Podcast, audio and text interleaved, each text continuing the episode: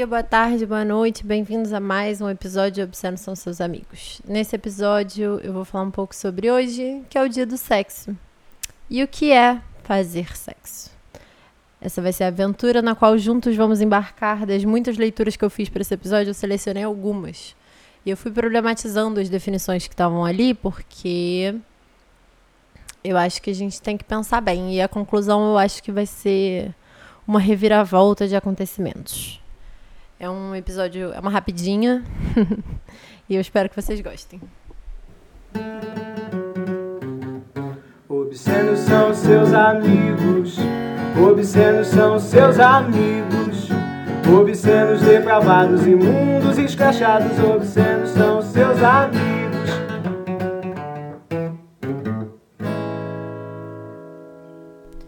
Então hoje, 6 de setembro, é o dia do sexo. Vamos pensar um pouco do porquê que existem dias para celebrar coisas. É, vou trazer um pouco da minha formação formal, né, enquanto historiadora, e falar um pouco disso. A gente socialmente seleciona alguns dias para celebrar determinados temas por um motivo social e cultural.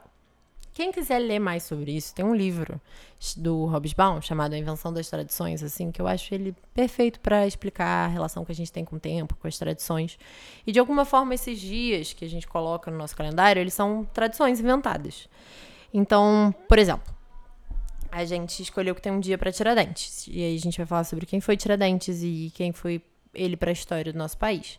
Se você estiver dentro dos círculos extremamente fechados de historiadores, você vai ver problematizações de como o imaginário social que a gente tem do Tiradentes não é quem ele realmente foi, por que foi ele escolhido, não os outros que estavam lá com ele. E, enfim, tem essas questões e a gente vai pensar sobre a história do nosso país. Quando a República se torna república e a gente deixa de ser um império, determinadas datas são apagadas ou reescritas com outros eventos, para que a gente pense nos nossos valores republicanos e não mais imperialistas, é, ou, enfim, monárquicos, que a gente tinha antes no Brasil. Então, um outro exemplo, a gente tem o dia do zumbi dos palmares, é um dia que a gente para para pensar em quem foi zumbi, o que, que ele fez pela gente, todas as questões que vêm com ele, sobre racismo, negritude, escravidão. E aí é uma, um dia, uma semana, que acaba sendo um mês, eu espero, pra gente pensar e falar disso. E aí a gente tem o dia do sexo, que serve para quê? Né? Transar? Não, como todas as outras datas comemorativas em torno da sexualidade, foi inventado por uma loja de sex shop, porque a gente vive no capitalismo e eles falaram: ah, vamos usar isso aqui como uma boa desculpa para vender mais produtos. E aí, esse é o caso do dia do sexo. É, escolheram um dia 6 de setembro. Mas por que o 6 de setembro? Que isso ficou muito na minha cabeça. Porque, por exemplo, o dia da masturbação é dia 28 de maio. A numerologia do mês não tem nada a ver com masturbação. É, Dia do orgasmo é dia 31 de julho. Também não tem nada a ver com o ato que está sendo louvado ali, a numerologia do dia e do mês. Então, por que essa numerologia, 69, 6 de setembro, vai ser escolhida para comemorar o dia do sexo no geral, esse grande ato, esse grande guarda-chuva, e não o dia do sexo oral? Por que, que hoje não é o dia do sexo oral e a gente decide que, sei lá, dia 2 de novembro, não sei, é o dia do sexo? Fiquei com essa questão na cabeça. E fiquei pensando. O que é mais curioso sobre isso tudo é porque, socialmente, várias vezes a gente tem conversas sobre como sexo tem sexo oral e tem sexo sexo. Então, se você chega num bar e fala sobre como você saiu com aquela mulher, não sei o que, fez sexo, e aí depois as outras pessoas descobrem que na verdade vocês fizeram 69, pode ter uma outra pessoa falando, oh, ei, mas e sexo de verdade? Porque isso não é sexo de verdade, isso é sexo oral e sexo de verdade. E aí fiquei pensando nisso. Então, como é que a gente definiria sexo de verdade? Essa foi a grande pergunta para eu pensar esse podcast. E eu levei essa pergunta para o Instagram. Muito curiosamente, a primeira pergunta que eu fiz, que é como você definiria sexo, foi a única que teve apenas três respostas. A primeira delas dizendo prazer, a segunda delas dizendo desejo e a terceira delas extremamente poética algo já imemorial. Passemos para a próxima pergunta. Você considera sexo oral sexo de verdade? 86% disse que óbvio e 14% disse que eu digo que sim, mas na verdade não. Eu perguntei: quando um amigo seu fala, ah, transei ontem, depois contando a história você descobre que foi só, entre aspas, sexo oral. Você pergunta, mas e sexo de verdade? 80% das pessoas disseram que não e 20% das pessoas disseram que sim. Eu perguntei, sexo anal, é sexo ou é bônus? 10% disseram que era bônus, 90% disse que era sexo. Então, por que que sexo oral 80%, tem um 10% aí que migrou, né? Que do sexo oral vai perguntar se foi sexo e sexo de verdade, que aconteceu com sexo de verdade. Mas esses 10% concordam que sexo anal é sexo, sexo. Bom, tá bom. Vou pular algumas perguntas, porque a gente vai voltar nelas daqui a pouco. E aí eu perguntei: se alguém faz sexo oral em outra pessoa, isso conta como perder a virgindade? 40% disse que sim dos incríveis 80% que antes estavam dizendo que sexo oral era sexo como qualquer outro. Agora só 40% disseram que sim. E 60% votou. Aí é outra história. E eu perguntei também, que eu acho que é importante botar aqui, você, enquanto participante da comunidade LGBTQIA, se sentiu excluído da categoria transar? Incrivelmente, as respostas dessa votação foi 50-50. Então, 50% disse que sim e 50% disse que não.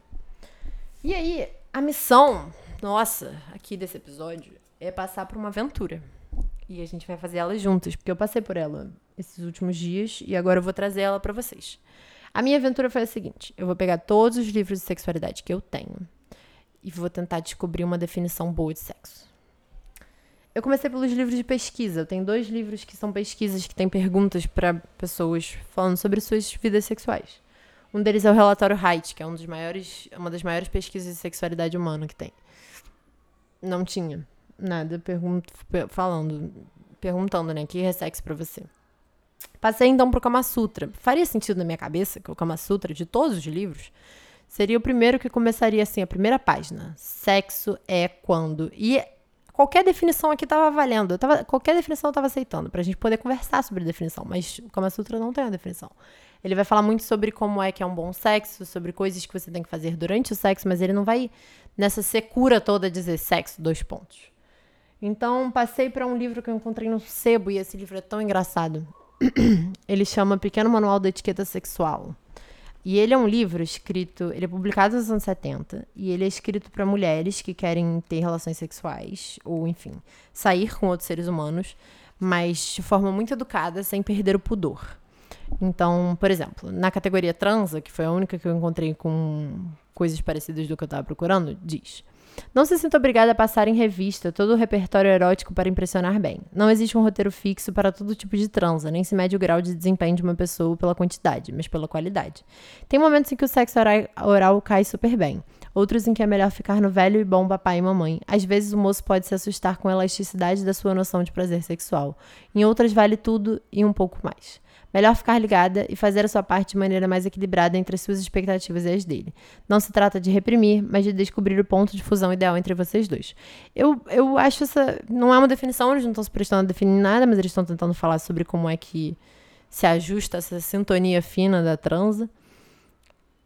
E acho legal que sexo oral está incluído. Fico nesse questionamento do porquê é que vocês estão falando para mulheres que farão sexo com homens necessariamente, por que só dois? Por que dois? Se tiver três, deixa de ser sexo.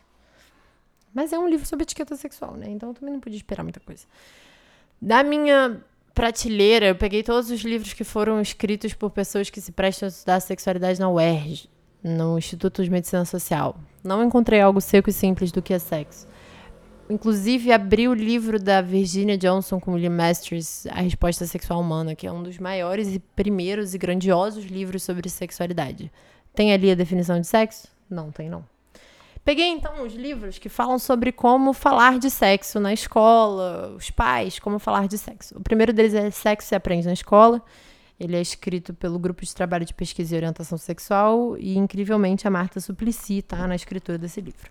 Aqui tem do índice, assim. Foi muito difícil fazer essa pesquisa, em parte por causa do índice, porque o índice nunca dizia assim, sexo. Ele sempre dizia outras coisas. É, e aí, no caso do índice, tem várias opções, mas né, eu já tinha lido esse livro e eu sabia qual capítulo que eu tinha ir, que é, chama A Primeira Vez. Acho que me parece um bom lugar para a gente começar. Capítulo 11, é a primeira vez. Algumas coisas na vida a gente não esquece. Primeiro beijo, beijo do namorado, primeiro amor, a primeira vez. A primeira vez realiza a passagem entre uma sexualidade infantil recheada de fantasias, medos e curiosidades acerca da relação sexual, blá blá. A lista de cada um passa por infinitas versões, que sentimentos nos assaltam quando ouvimos falar do início da vida sexual, blá blá blá. Pode ser que o educador viva o conflito em garantir a importância do direito do prazer. A primeira vez é um tema importante, pois se constata que muitos jovens iniciam suas relações sexuais sem observar os cuidados necessários. Tá.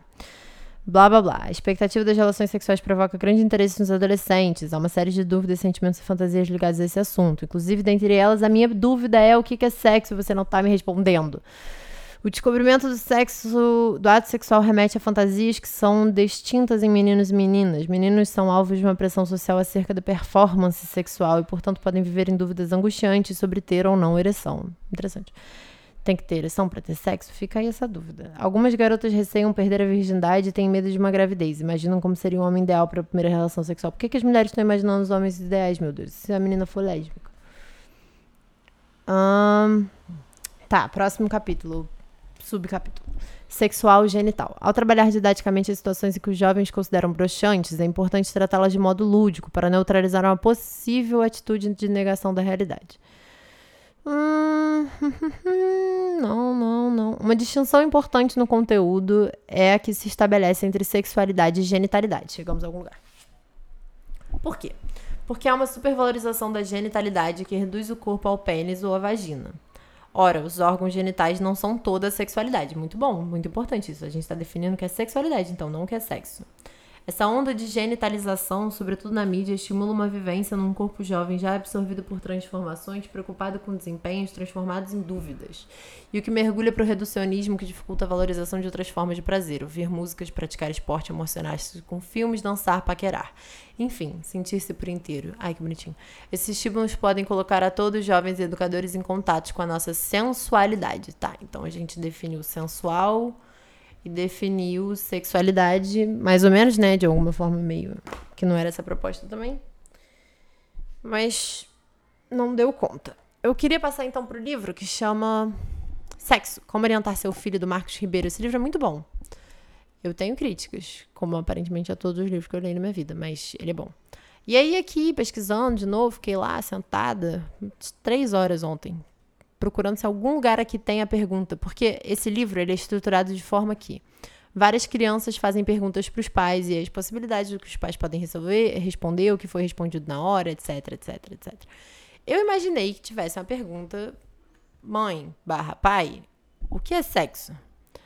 Não tem, mas tem algo próximo, que é uma cena é, que eles tiram de um outro site chamado da a peça Mamãe Como Eu Nasci, e aí a cena é a seguinte: o menino entrando na casa da avó. Avó, entra, Moreco, a casa é sua. Menino, dramático. Estou desesperado, vó. Só você pode me ajudar. Avó, fala. Tem coisas que só uma avó pode resolver. Menino, como é que um bebê vai parar na barriga da mãe? Avó, já ouviu falar em sexo? Menino, descobrindo a pólvora. Sabia! Avó, as pessoas que se amam gostam de fazer amor. Os corpos se enlaçam, se misturam e eles sentem prazer um com o outro. Nessa hora, o homem deixa escapar dentro do corpo da mulher um líquido chamado sêmen, que contém milhares de espermatozoides, todos loucos para encontrar um óvulo e juntos gerarem uma nova vida. Então, nessa definição, por mais fofinha que ela seja, ela está dizendo que necessariamente vai ser um homem e uma mulher, que as pessoas que estão fazendo sexo se gostam e elas fazem amor, elas têm que se amar primeiro antes de fazer sexo. É... Não fala de consentimento, pra mim é algo extremamente importante, e que para ser sexo o cara tem que ejacular. Não fala sobre o prazer. Quer dizer, diz que os dois querem se dar prazer, né? Mas não fala sobre o orgasmo feminino, fala só da ejaculação masculinas sempre com propósito de reprodução não serve para mim enquanto definição. Tá bom. Sem surtar. Vamos voltar pro Instagram que eu fiz mais perguntas por lá, vamos ver o que me disseram e quais os pontos que eu tenho para levantar. Uma das perguntas que eu fiz foi: brincadeira com as mãos, é sexo ou preliminar? E aí também deu bem empatada. 52% das pessoas disseram que era sexo, 48% disseram que era preliminar. Eu perguntei, se uma criança de 5 a 8 anos, mais ou menos, te perguntasse o que, é sexo, o que, que você responderia? Essas são as respostas. Que é uma troca íntima entre pessoas adultas com o objetivo de, se, de sentir prazer. Muito boa essa resposta. Eu fico com a saudade do consentimento. Outra pessoa respondeu: Não faço a mínima ideia. Achei muito sincero. Muito obrigada por ter participado. Uma pessoa querida falou: Uma dança cósmica, para a criança ficar com cara de ponto de interrogação e eu não precisar aprofundar. Isso fala mais sobre o seu medo de responder a pergunta do que sobre a criança em si e sobre a pergunta em si.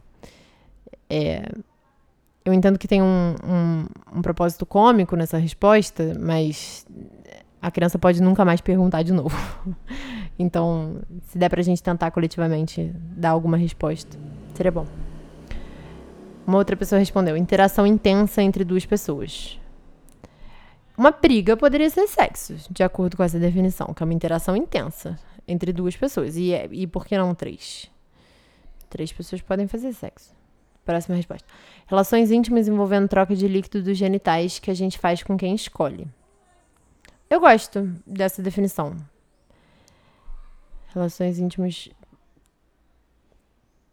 Mas a, é, é, a, minha única questão com ela é a troca de líquido dos genitais, porque.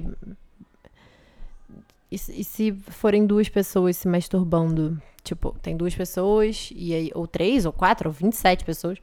E aí, uma delas bota saliva líquidos na mão e masturba a outra pessoa. Os líquidos que estão interagindo não são dois genitais, né? Do genital com um corpo de outra pessoa, mas não seria isso considerado sexo? Outra pessoa respondeu: quando os adultos usam as genitálias uns com os outros. De novo fica essa questão da genitália precisa, precisa ter genitália envolvida. E pessoas que são paraplégicas. Não necessariamente elas fazem sexo com as genitálias. Será que essa definição contempla elas? E, e adultos, né? Essa é sempre a categoria complicada, porque no nosso país a idade do consentimento é 16 anos. Então, a partir de 16 anos você pode fazer sexo, não é mais estupro. Então, ou 14, desculpa, no nosso país é 14 anos. Abaixo de 14 anos é considerado estupro de vulnerável, acima de 14 anos você já pode dar consentimento. Podemos discutir sobre essa idade, podemos, mas adolescentes também fazem sexo.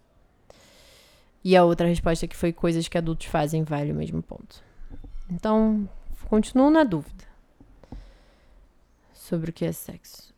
Eu resolvi ir por outro caminho, que é o que é preliminar. Eu fiz essa pergunta se forem dedos nas genitálias, isso conta como sexo preliminar? E aí teve esse empate. Então eu voltei nessa pergunta. E aí eu falei, vamos completar a lista então. Preliminar é tirar o gato do quarto, fechar a porta, pegar água, ligar o ventilador, beijar na boca, dizer te quero. Que mais? Eu tô supondo aqui que existe uma determinada lógica onde a preliminar é aquilo que vem antes do sexo. Então as coisas que eu vou ler agora são, por definição, aquilo que não é sexo. Tudo que normalmente vem antes de começar a tirar a roupa. Tá, então se houver penetração de um pênis no ânus e a pessoa ainda estiver vestida, uma blusa, sei lá, não é sexo. Não sei, fica essa questão. Não ter votado no Bolsonaro. Eu concordo com essa preliminar, eu endosso essa preliminar.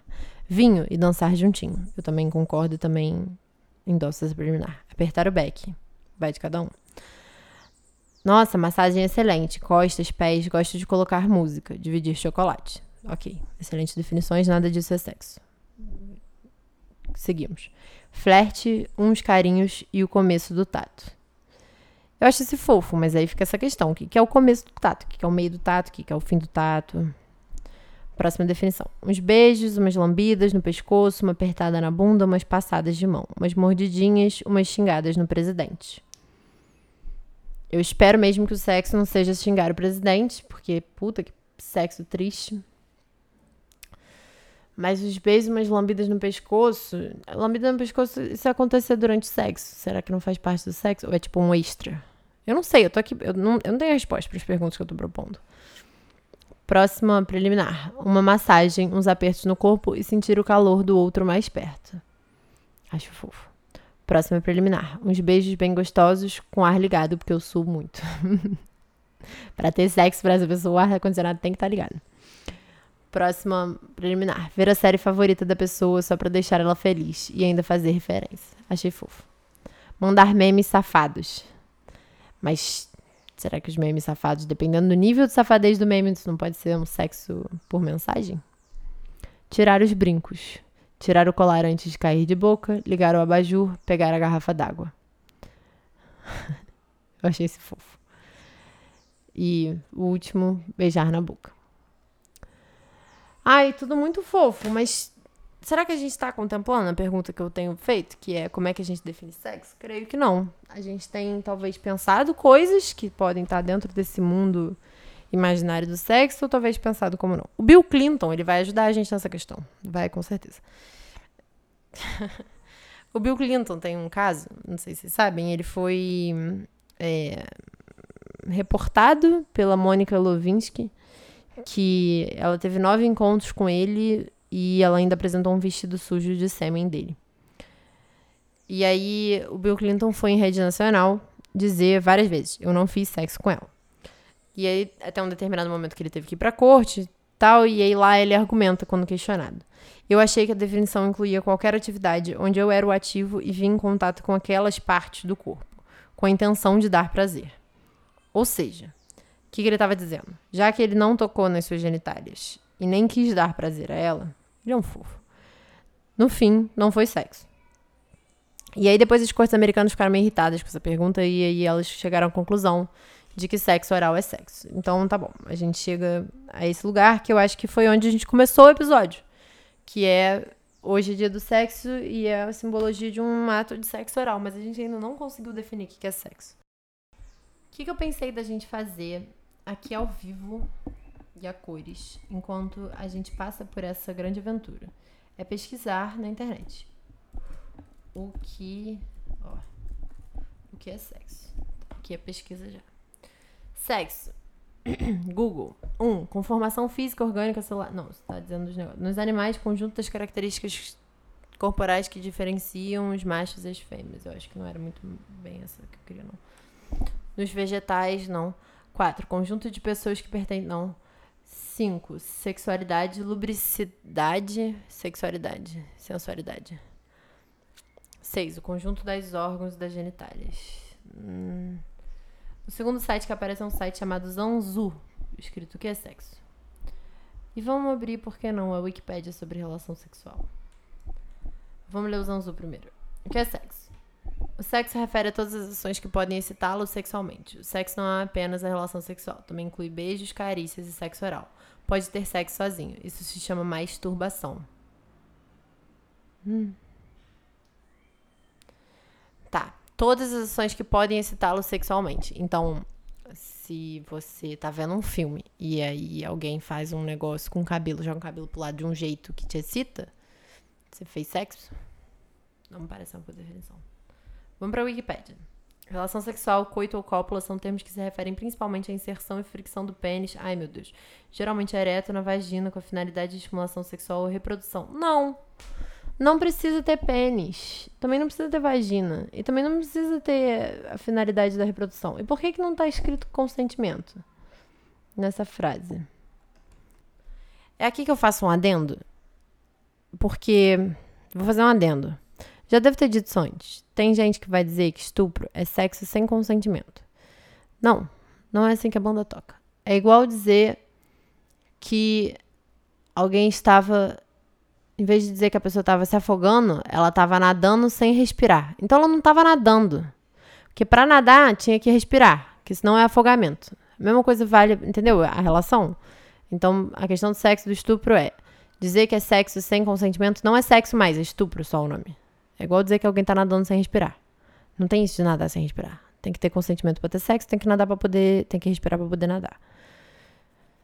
Estando isso estabelecido, vamos continuar essa pesquisa. Eu encontrei uma reportagem do ig.com.br com uma sexóloga, e aí vem essa pergunta: mas afinal, o que é transar? E aí ela, ó, tá escrito assim: na hora de saber o que é transar, a educadora sexual explica que é muito difícil fugir do clássico sexo é quando o homem usa o pênis para penetrar a vagina da mulher, com informações que são encontradas por aí. Assim, é preciso de um jeito didático para falar sobre as relações de intimidade entre pessoas e busca para sentir prazer através do corpo, seja na vagina, pênis, seios ou qualquer outra zona erógena que vá além dos órgãos sexuais. Ela continua. A forma cultural que o sexo é tratado é a penetração, mas o sexo não é apenas para a procriação, é também para o prazer, afirma. Todo contato íntimo entre pessoas e qualquer estímulo considerado relação sexual, não necessariamente só a penetração. Então, uma boa explicação é que qualquer busca de prazer usando o corpo já é considerado sexo. Eu, eu gosto um pouco da questão que ela tá trazendo, mas aí eu 100% saio do banho, passo creme no meu corpo. Passo creme para hidratar minha pele? Sim. Para receber estímulo e prazer? Sim. Não necessariamente imediato. Passar o creme é gostoso, mas o prazer ele também é ter minha pele hidratada no futuro. Eu tomo um banho quente daqueles de ferver e sujeiras, porque aquilo me dá um extremo prazer corporal. Isso é considerado sexo? Não. Eu tô ficando desestimulada de continuar essa pesquisa, então vou pular pro último livro que eu selecionei, que é a tese de doutorado da minha sexóloga favorita no mundo todo, que é a Lindsay Doe.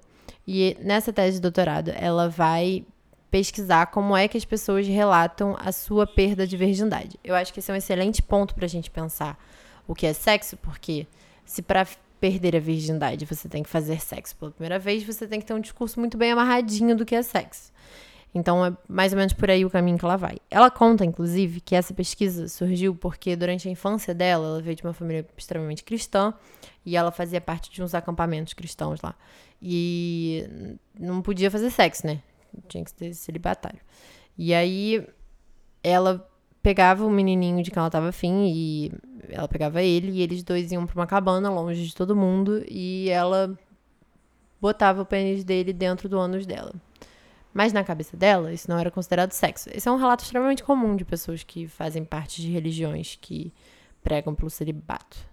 Porque se entende que sexo é pênis e vagina para procriação. Então, se é pênis e ânus, não é para procriação, tá tudo certo. Não é sexo. E aí ela começa essa pesquisa, a pesquisa dela é extremamente interessante, ela vai reportar diversas histórias que as pessoas contam. E eu acho que um dos pontos mais importantes que ela traz é que talvez a definição de sexo seja impossível. Ela faz uma tentativa, ela explica. A definição de algo tem que ter um gênesis, que é uma definição mais abrangente, que inclui essa palavra numa categoria de outras, e tem que ter uma especificidade, que é onde você distingue essa palavra das outras palavras similares. Então, para sexo, ela propõe um exercício. E se a gente definisse sexo da seguinte maneira: Gênesis, uma atividade consensual, especificidade desenhada para despertar uma resposta fisiológica. Não usa a palavra sexo na definição, que é algo bom, e ela é específica e fala sobre diversas atividades sexuais, que são não heteronormativas, não cisnormativas, que contemplam diversas pessoas, que contemplam diversas experiências, contemplam inclusive duas pessoas se ou mais se masturbando mutuamente. Mas também inclui exames pélvicos. Então, como é que a gente faz? ela propõe, no final da tese dela, que em vez da gente se preocupar em definir o que é sexo, a gente continue falando sobre o que é sexo. E a gente consiga ampliar as nossas definições de acordo com as experiências que tão, das pessoas que estão ao nosso redor. Então, hoje, no dia do sexo, como dias são desenhados para pensar sobre os temas que eles propõem, eu venho aqui propor. Vamos pensar hoje, com as pessoas ao nosso redor, como é que elas definiriam sexo. E vamos tentar fazer uma definição um pouco mais inclusiva das experiências sexuais das outras pessoas. Que pense um pouco mais sobre o que é perder a virgindade, se esse negócio de virgindade sequer existe, por que, que ele é importante que fale sobre como sexo oral é sim sexo também. Porque a partir do momento que a gente começa a incluir essas coisas dentro da conversa do que é sexo, e as pessoas começam a entender e poderem dizer com todas as afirmativas possíveis que elas fizeram sim sexo, elas podem começar a pesquisar como é que elas se protegem. A partir do momento que a gente diz que não é sexo, é como se não precisasse de proteção, e pior, é como se não precisasse de consentimento. Então vamos tentar abranger essa categoria ao máximo, acho que ela já é abrangida o suficiente, mas talvez a gente pudesse brincar de criar outras palavras, de criar outras definições, de pensar como é que se uma criança de 5 ou 8 anos viesse conversar comigo e me perguntasse o que é sexo, o que, que eu responderia? Tem uma resposta única e simples e fácil? Não. Mas talvez a pergunta o que é sexo e o que define sexo não seja uma boa pergunta e seja mais a gente pensar o que é sexualidade, qual é o sexo que eu gosto, qual é o sexo que eu quero fazer, como é que se faz um sexo gostoso. Todas essas perguntas são muito mais válidas. Então, muito obrigada por terem ouvido um episódio de 30 minutos para descobrirem no final que a pergunta que foi proposta inicialmente não é uma boa pergunta. Isso é parte do processo investigativo também. A gente descobriu que as perguntas iniciais que a gente estava fazendo não eram boas perguntas. Faz parte do processo e é um processo gostoso e importante para a gente abrangir e pensar o mundo minimamente cientificamente. Eu acho que esse episódio não é uma pesquisa científica, não é isso que eu estou dizendo, mas de como é importante a gente descobrir que mesmo as perguntas ruins, elas são boas, porque elas mostram pra gente que existem perguntas melhores. E por que que eu tô falando de e se uma criança perguntar que o que é sexo? Porque todos nós somos responsáveis pela educação sexual dessa criança. Como eu falei, se a gente responder é uma dança cósmica, o que eu acho que é uma, resposta muito cômica, é, a criança pode vir a não perguntar de novo. E aqui é uma central de, uma central de educação sexual em formato de podcast. Então, é mais pensar o que, que você gostaria que tivessem te dito quando você perguntou isso. Ou se você tivesse tido alguém para perguntar. Você gostaria que tivessem te dito sexo é quando um homem ama uma mulher e blá blá blá, e eles pretendem fazer um filho? Você gostaria que tivessem te dito, nossa, essa é uma pergunta muito complexa e você está trazendo uma questão que é muito importante. Eu acho que não tem uma resposta única para sua pergunta, mas tem várias outras perguntas que estão por trás dessa. Vamos pensar então o que é sexualidade? Sexualidade é mais fácil de definir, tem definições um pouco mais acessíveis. O que é gênero? Como é que se faz sexo? Por que, que você está perguntando isso? Você gostaria de fazer sexo? Você viu isso em algum lugar? Esse porquê, ele, ele tem um problema muito grande quando se pensa em como falar com crianças, que elas podem se sentir julgadas, né? Porque você está perguntando isso, elas podem se sentir julgadas. Então, talvez essa não seja a melhor forma. Mas se a gente for elaborando essa conversa na nossa cabeça, talvez no momento em que ela chegar até nós, a gente possa fazer ela de uma forma boa. E por... Tá, mas eu não tenho crianças, eu não tô preocupado com isso. Tá, ok. É, existe toda uma discussão hoje sobre como as crianças elas não são responsabilidade apenas dos pais. E fazendo pesquisa para esse episódio, eu li uma parte de um livro que eu amo, nossa, e eu tinha 100% esquecido dessa informação.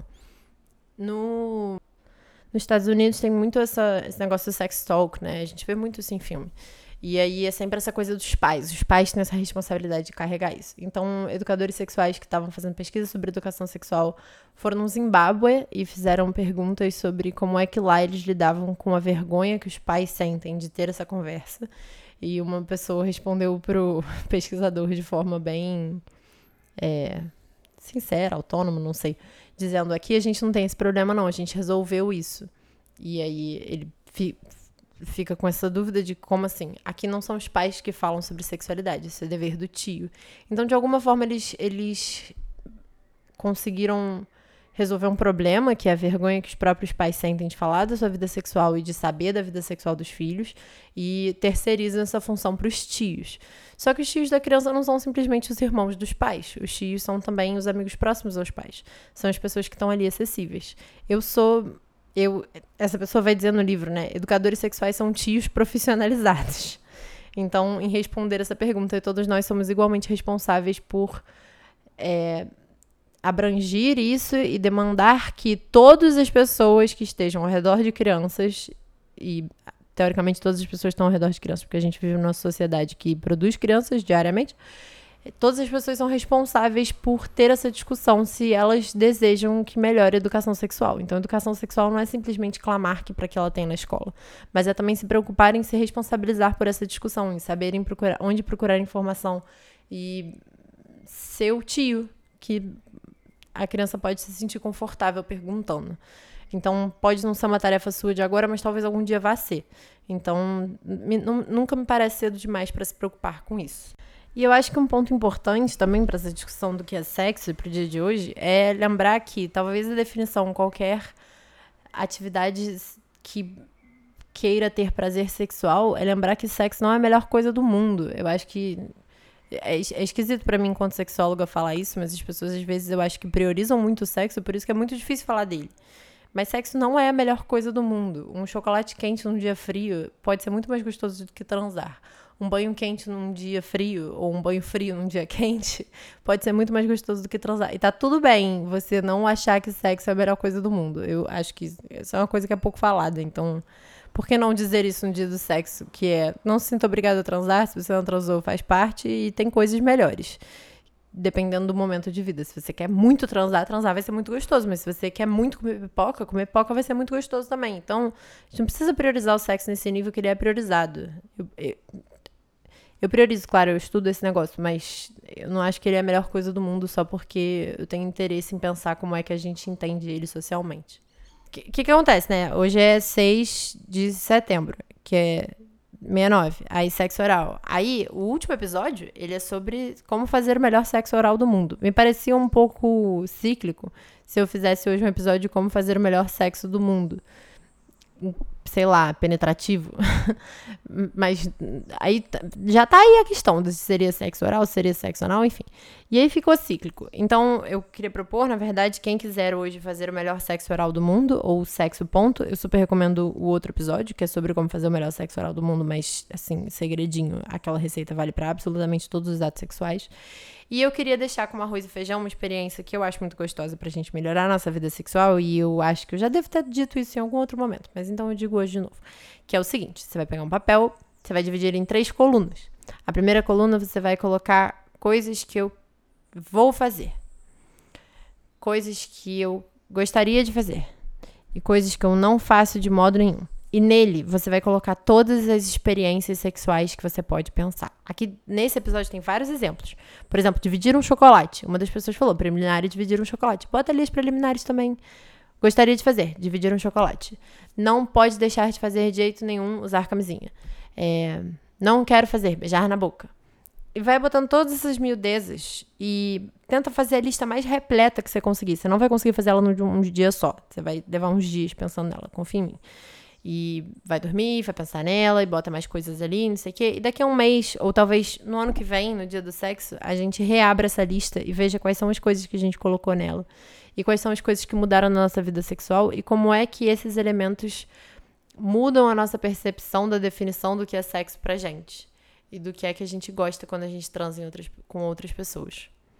Enfim, acho que basicamente é isso. Achei esse um bom dever de casa.